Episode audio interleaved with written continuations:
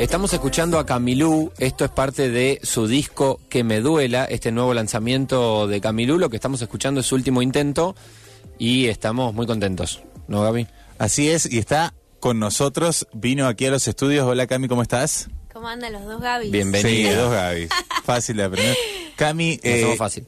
Cami, tenés una carrera de esas carreras que arrancan muy joven, muy teen. Ay, sí, la verdad que sí. Es verdad, arranqué muy chiquita, a los 14, eh, subiendo covers a las redes y ahora un poco más de grande, a los 22, 23 años, empecé ahí a sacar mi música. Eh, así que, bueno, fue un largo recorrido de, de, de intentar, ¿no? Como mucho tiempo intentando grabar mis canciones. Claro.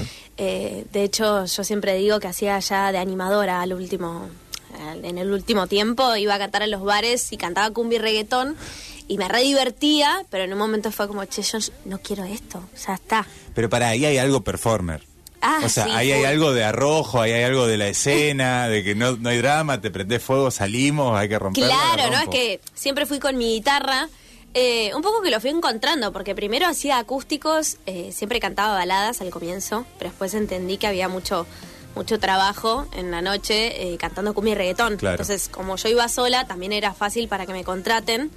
Y gracias a las redes, que yo siempre hacía covers de, de- de esos estilos, pero por una cuestión también de ayornarme a lo que estaba sonando en ese momento y a lo que me funcionaba más como laboralmente. Claro. Y mm, Ahí perseguías un toque el algoritmo, digamos. Sí, sí, sí, completamente. Sí, porque siempre me gustó la balada. Lo que pasa es que, claro, yo iba a bares en los que la gente no me iba a escuchar a mí al principio. Entonces, como que la balada, viste, nada, están todos charlando y tomando birra y brindando y vos estás ahí, te quedas cantando Cani García y no te escuchan, Claro. viste, como muy pocas veces te quieren escuchar. Eh, por eso estoy tan contenta ahora de, de poder hacer mi música y de poder salir a, a cantar mis canciones, pues, porque ya estoy generando un público que, que va a escuchar eso, que de pronto yo también cantaba canciones mías, me acuerdo, era como todo el bullicio, viste, y, bueno, ahora voy a cantar una canción mía, que es nadie, cric, cric, pero bueno, hoy bueno, por pero eso, me pará, toca... esa experiencia te va fortaleciendo mucho Claro, como está artista. buena. Sí, total. Porque pasaste por todas, digamos. Y además,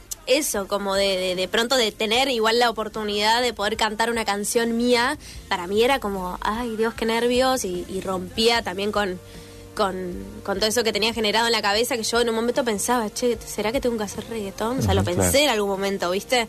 Y de hecho, cuando, cuando empecé a hacer mis canciones, para mí fue terrible, fue un año muy difícil y muy caótico, porque yo sentía que, que quería hacer algo por lo que yo no tenía nada construido, ¿viste? No tenía nada asegurado, porque todo lo que lo otro que había hecho tenía que ver con, con otro estilo musical y, mm, y con los covers, o sea, completamente. Entonces era empezar de cero, de pronto. Y nada, y fue muy hermoso igual, la verdad, como que ese vértigo también es es súper lindo y entonces lo que vas empezando a generar o sacas una canción, ¿viste? Y de pronto por ahí es mucha menos gente la que le presta atención, porque algunos solo consumen lo que ya están Sí, lo conocido, acostumbrados, claro. lo conocido, eh, pero esos que se quedan es como que te genera otra satisfacción, era lo que yo Claro, quería hacer desde totalmente. siempre, entonces es como muy lindo también ver ese contraste. Aparte- que, sí, eh, no. no, yo le quería preguntar por las referencias, porque mm, tenemos, eh, uno piensa que hay referentes que, ha- que han hecho incluso ese camino. Eh, Sí, ¿no? total. O sea, decir, eh, bueno, voy a tocar otras canciones, porque hay, tenemos un cancionero, por suerte, y también pensaba en cómo eh, tal vez no estamos tan acostumbrados a los cantores, ¿no? Y las cantoras, decir, esto de decir, bueno, toco temas de otro y se aprecia eso, me imagino que mucha gente te empezaba a escuchar y decía, y escuchaba tu voz y tu, y tu estilo y decía, bueno, ¿cómo serán los temas de ella? Claro, ¿No? ¿no? Eh, y además mucho tiempo me pasó que me pedían todo el tiempo covers y cuando muté a hacer mi música, Sí. hoy me pasa que me cuentan sus historias y me piden, por favor, escribí sobre esto. O sea, que me parece un flash, Bueno. ¿no? Porque antes recibía mensajes todo el tiempo, ay, porfa, haz esta de Camilo, ay, porfa, haz esta. Y como que en un momento eso realmente dejó de pasar. Hoy ya no me sucede eh, y nada, me encanta. Es como que para mí es parte del crecimiento y nada, está Claro, buenísimo. es un montón. Es un montón. Cambiar de faceta así, decir, bueno, yo hago esto y que, y que te vean como Sí. eh, una cantautora, ¿no? O sea, claro, igual fue un laburazo, fue un montón de tiempo. Y, y también es como que me costaba, porque no es lo mismo subir un video y que de pronto se viralice y tener, no sé, 40.000 likes. O sea, en mi Claro. mejor momento de Instagram me iba increíble. Hoy los números bajaron un montón porque el algoritmo va Porque cambiando así, todo el es- tiempo porque es así. es- sí, claro, pero claro. ahí está bueno eso que decís, porque una cosa es ser presa de los algoritmos o de la Claro. dinámica de las redes, y otra cosa es hacer tu construcción, construcción artística. Total, pero Claro. pasa completamente por otro lado. A mí me costó entenderlo porque yo decía, pero ¿cómo? Si esto es tan masivo, ¿viste? Realmente me tengo que correr de acá y después, sí, entendí que, que completamente sí, que después, que de hecho en ese momento me pasaba, yo tenía 40.000 likes en un video y yo anunciaba una fecha y no me iba a ver nadie casi, Claro. porque la gente es como el consumo más fácil. Claro, cuando importa solo eso, si solo importa el like, y. eh, Total, va, pero va a faltar algo después, ¿no? Pero viste que, que todos relacionan como, ahí tiene un montón de me gusta y no sé, va a ir un Sí, montón ya de está, gente. claro. Claro, llega. No tiene Nada nada, que ver, que nada ver. que ver, Y hoy tengo, pero un 10% de me gusta de, de los que tenía antes. Y estoy empezando a hacer mis teatros y están comprando un montón de entradas.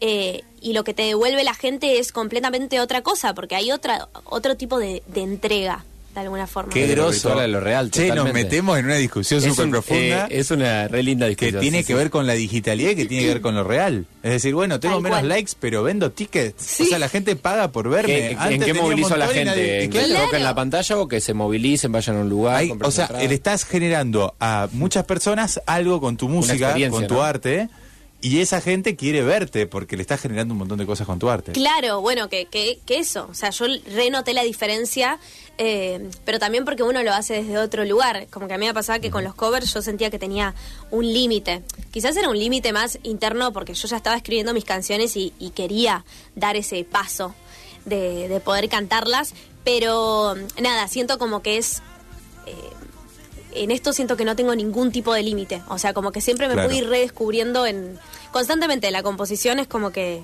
nada, es un mundo que no se termina nunca, ¿viste? Entonces, nada, para mí lo más lindo es eso. Cami dice que eh, aquí nos, nos dice tu presentación, Camilú canta lo que te pasa a vos. Y yo te pregunto por el último disco, porque que me duele, es un disco extremadamente rupturista. Sí, sí, sí. Es toda la gente que se separó, que se está separando, lo escucha y le viene bárbaro. Eh, si alguien está en esa situación, vaya a buscar Camilú y, y lo escucha. Eh, ¿en, qué, ¿En qué estado lo escribiste al, disco? ¿Te estaba pasando eso por tu vida? ¿O tomaste historias de la gente que te acercaba? ¿Cómo fue eso? Bueno, un poco, eh, a mí me cuesta mucho ponerle nombre a, a todo, a las canciones, a, bueno, al disco. Estábamos con Conito charlando porque ya faltaba muy poco eh, para que salga el disco. Era, ¿qué nombre le ponemos? O sea, estaban todas las canciones, yo ya tenía como todo lo que yo sentía respecto a ese disco, las canciones que para mí eran como más la columna vertebral, o sea, era como que tenía todo armado en mi cabeza, me costaba mucho ponerle un nombre, eh, pero el año pasado hice una reflexión y entendí que mm, yo mi primer conexión con la música fue cuando falleció mi papá, yo tenía nueve, y ahí me anotaron en el coro a cantar. Entonces, como que entendí por qué siempre escribo desde la tristeza, o sea, como un poco que ya inconscientemente siempre voy a esos lugares para escribir. Claro. Eh, y cu- como encontré esa respuesta, viste, dije, che, tiene que ser algo como re- relacionado con eso. Y, y Conito me dice, que me duela, que es una frase de, de, de A Poquito, que es una de las canciones que voy a cantar ahora dentro de un ratito. Eh, un poco como yo me imagino girando, viste, diciendo que me duela. Total, yo escribo canciones. fue, fue eso más que nada. A- por eso animándose a atravesar un poco el dolor. también. Claro, completamente. No, Que venga, ya está. Claro, que venga, ya está. Igual eh, también como cerrando un poco esa etapa. Como que tampoco es que quiero que me duela, que el universo... Bueno, No tampoco el masoquismo, pero claro, bueno, tampoco una- el masoquismo, pero entiendo que mi, mi no vida siempre fue así. digamos. No, no, Claro, cero negarlo y bueno. además eh, eso, como que siento que, que componer desde ese lugar es una forma de, de darle algo lindo a todos esos momentos que por ahí te atraviesan y te dejan medio ahí en stand-by. El 3 de noviembre se va a estar presentando aquí en el Centro Cultural Güemes, en Rosario, pero la gira comienza el 22 de octubre en Buenos Aires, en el Teatro ND Ateneo. Está Camilú con guitarra, ustedes no la ven, pero nosotros sí, así que te vamos a escuchar eh, hacer una canción. Perfecto, les voy a cantar de a poquito que para mí es Vamos, la, sí, sí. la más importante. del Que también tiene videoclip, digámoslo. Sí, salió Eh, hace muy poquito. Espectacular, una producción increíble. Bueno, voy. Sobre las cosas que dije, no me hagas caso. Hablo de esas cicatrices que me han dejado. Fueron tantos días grises que ahora me cuesta confiar otra vez. Si tú estuvieras acá conmigo besándome, Yo podría pasar la vida entera al lado tuyo, bebé. Si tú me quieres que sea de a poquito, que ya me acostumbro a que no me quieran, que los te amo no sean a los gritos, o puede que me duela, o puede que me duela. Se siente bonito mi niño besar tus labios rosados. Pero es imposible dejar de pensar en que quizás me largo. Tal vez el amor es aquí, un poco de gris y un poco de blanco. Pero si me miras así, con tus ojos negros, me quebro en llanto. Encima preparas café de la misma forma en que lo preparaba. Encima me dice bebé de la misma forma en que lo pronunciaba. Me quiero quedar a dormir y no sentir culpa por la mañana. Tal vez si te digo que sí, se pierde el encanto, mueren tus ganas. Ey. Si tú me quieres que sea de a poquito, que ya me acostumbro a que no me quieran, que los te amo no sean a los gritos, o puede que me duela, o puede que me duela. Si tú me quieres que sea de a poquito, que ya me acostumbro a que no me quieran, que los te amo Mira que mi alma vuela, mira que mi alma vuela. ¡Bravo! Tremendo, Nah, tremenda ¿qué la pasa? voz de Camilú. eh, acá gracias. y usando la, No, la guitarra en su completitud. Eh, Cami, eh, ¿cómo es afrontar esta gira regional, tu primera gira con tus canciones, todo lo que estábamos charlando? ¿Cómo, cómo lo sentís vos? Bueno, yo estoy súper nerviosa, súper feliz. ¿Nerviosa, Eh, ansiosa, todo? No, todo, todo, sí. Estoy ahí con todo porque además ya se viene, ¿viste? Como que estamos en septiembre, en octubre arrancamos y estoy súper feliz, ya lo estamos preparando igual hace tiempo, entonces al show ya lo estamos preparando, entonces como que tranquila y muy contenta, o sea, re feliz de poder salir a cantar mis canciones, me parece una locura porque el único show que hice con mis canciones así propio fue en la trastienda. Eh, hace un año, un poco más de un año, y solo fue en Buenos Aires. Entonces, Claro. como que salir a recorrer un poco el país, bueno, también voy para Uruguay y también estamos pensando como otras fechas, eh, me parece. O sea, vas a estar de gira loco. con tus canciones, dando vuelta con por mis la Argentina. Y, ¿Quién te iba a decir? Qué bueno. Bueno, hay que decir. Camilo, aparte, eh, vos, Camilo, venís de... mm, Puerto eh, Madryn. De Puerto Madryn. Y después Sí. te fuiste a Buenos Aires. Sí, me vine a vivir a Buenos Aires. Bueno, me vine, ¿no? Estamos Fuiste, en Rosario. fuiste. Me fui a vivir a Buenos Aires cuando terminé el colegio a los 18. Hice unos meses de fonoaudiología. Ajá.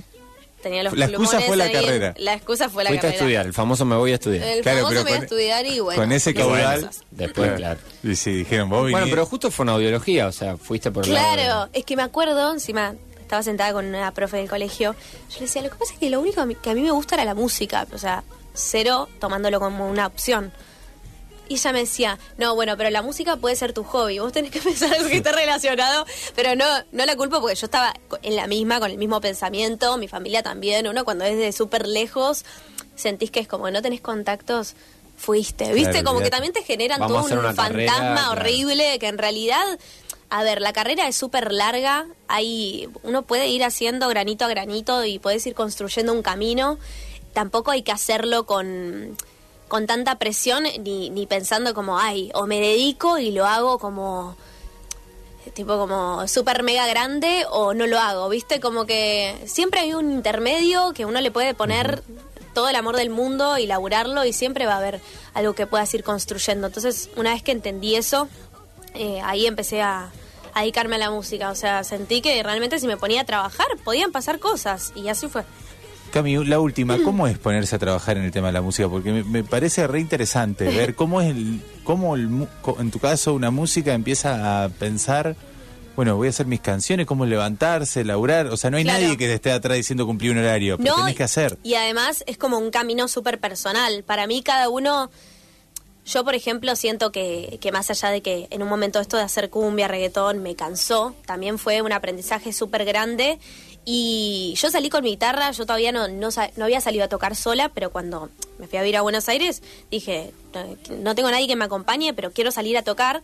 Eh, y salí, fui a cantar a los bares y quieras o no, ahí ya estaba empezando a construir. Le metí muchísimo a las redes, pero mucho, o sea, muchos años estuve como muy concentrada. Primero lo hacía sin querer, después cuando decidí dedicarme dije, ok, o sea, tengo que laburar, esta va a ser mi herramienta. De hecho, ponele mis canciones, siempre lo cuento, eh, se las mandé por Instagram a mi manager. O sea, que esto de conocer o de tener contactos los podés ir haciendo en el camino. Claro. Eh, es cero una limitación. Siempre que, que uno tenga ganas de trabajar. eh, y después, bueno, sí, me puse a escribir también con mucha más seriedad y enfoque, que al principio lo hacía cuando, ay, estaba triste, por ahí me ponía a escribir una canción. Y después entendí, ok, si me quiero dedicar a esto, tengo que tener mis canciones. Pues Claro. tampoco me imaginaba como, ¿quién me va a armar el circo, viste? De, de hacerme las canciones, de producirme, de... No. Como tengo que- Autogestión. claro, hay que autogestionarse, Totalmente. al menos al comienzo. Después puede llegar un otro o no que, que te sume y que te aporte, pero uno tiene que tener algo construido. O sea, hay casos puntuales en los que sucede que por ahí llega alguien, y, pero no pasa, o sea... eh, es como que la tele un poco nos mostró eso, ¿viste? Como que parece que sos un elegido el y que sueño te americano. sucede, ¿viste? Claro. Hay trabajo, hay O eso se llama herencia, o Sí. sea, Muchas tiene, veces tiene otra- otros nombres. Sí, sí. Claro. Pero en general hay que construirlo. no Claro, en general hay que elaborarlo y es un camino re lindo. Totalmente. También hay que lidiar con la incertidumbre constante, pero eso le pasa a todos los artistas, a los que ya están súper posicionados y a los que estamos en camino, a todos. Entonces, nada, es un camino re lindo y uno desde su casa puede construir un montón. Cami, muchas gracias por acercarte hasta los estudios de Radio UNR. Recordamos, el 3 de noviembre se va a estar presentando en el Centro Cultural Güemes. Las entradas ya están a la venta en este Que Me Duela Tour que comienza en el ND Ateneo de, de, de, bueno, de, allí. De Buenos Aires. De Buenos Aires. bueno, muchas Cami, gracias. muchas gracias. Un Gracias y te placer. esperamos. Obvio, la pasé hermosa. Los espero ya ustedes en el show. Vamos a ir.